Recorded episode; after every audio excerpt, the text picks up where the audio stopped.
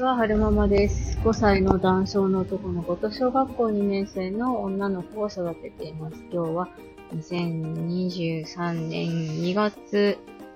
何日だ ?2 月5日日曜日に撮ってるんですけれども、今日仙台凛さんの配信を聞いていて、やりたいことの見つけ方だったかな？の5本紹介されていて、ちょうど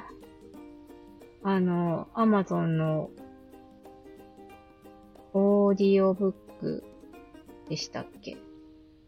音声で聞けるやつあるじゃないですか。あれで、ただで聞けたので ダウンロードして聞いてたんですけども、まだ聞いてるね、途中なんですけど、人は選択肢が多すぎると、迷って何をすればいいかわからなくなるみたいなことをお話ししていて、あー、障害児？教育ってまさにそれだなって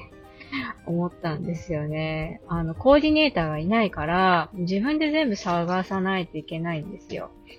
あの、なんだろうな。療育のこともそうだし、うんと、いただける補助的なものとか、助成金的なものとかもそうだし、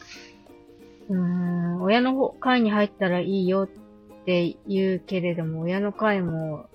たくさんあったりするし、まあでもたくさんあるからこそ選べるっていう利利点もあるんですけど、利点もあるし、少ないと、うーん、ちっちゃいコミュニティだとちょっと衝突が起きやすくなるとか、そういうこと、ちっちゃいってかな、1個しかないといろんな人が集まってくるから衝突が起こ起こりやすくなるっていうリスクもあるんですけど、なんかね、修学のことに関してもそうだし、保育園選びだって、ここは受け入れ、ウェルカムだけどこっちはダメとか、そういう情報が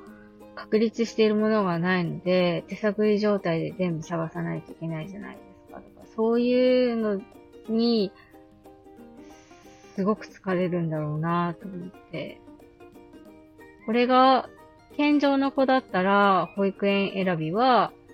の選択肢としては、家の近くか、職場の近くってことになるじゃないですか。特に、その、教育方針がどないの来ないのってお姉ちゃんの時には選ば、考えずに、その近場で選んだし、小学校だって、あの、特に受験させようとか思ってなかったので、はがきが来て、通知通りに学区内の学校に行ってるし、そう、そうなんですよ。だから、だから疲れてるんだ。だから疲れるんだろうなぁと思って。て、で、はるくんの場合は特にいろんな障害、疾病を抱えてるから、それに対する知識も入れないと何が何だかわけわけわかんなくなってくるし、複合的なものなのか単発的なものなのかみたいな判断が必要になってくるし、まあなんか 何が何だかですよね。先生方はそれぞれ担当がいら、いらっしゃるので、まあ、例えば心臓だったら心臓だけとか、まあ、泌尿器だったら泌尿器だけとか、そこだけ見ていけばいいじゃないですか。でも、私らは親だから、心臓だけ見ればいいとか、泌尿器系だけ見ればいいとか、発達だけ見ればいい。そういうわけじゃなくて、心臓のことも見ていかないといけないし、腸のことも見ていかないといけないし、発達のことも見ていかないといけないし、耳のことも見ていかないといけないし、みたいな。あれもこれもそれもこれも、全部複合的に情報を取り入れて、んで、どれがはるくんに合ってるのかっていうのを選ばなきゃいけないから、んで、はるくんだけじゃないでしょ。お姉ちゃんのことだってあるし、自分のことだってあるし、お母さんのことだってあるし、もう何が、何、あれ、触りすぎだ。よいしょ、このくらいかなそう、何が何だかって思ったから多分疲れてるんだろうなって思った話をしてみました。最後までお聴きくださいましてありがとうございました。それではまた。